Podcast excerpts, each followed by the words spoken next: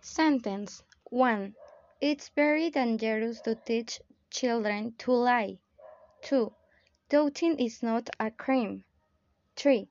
It's impossible to duplicate a theater performance exactly. 4. You must exercise the muscles of the back to solve the problem. 5. They decided to edit their book. 6. Writing a daisy takes a long time. 7. Don't forget to turn in your work at the end of class. 8. The dog does not stop making well in the garden.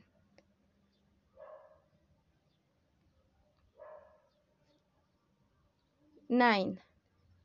We must examine the postcard. 10. We are going to rehearse the choice tonight. Students must line up before entering class.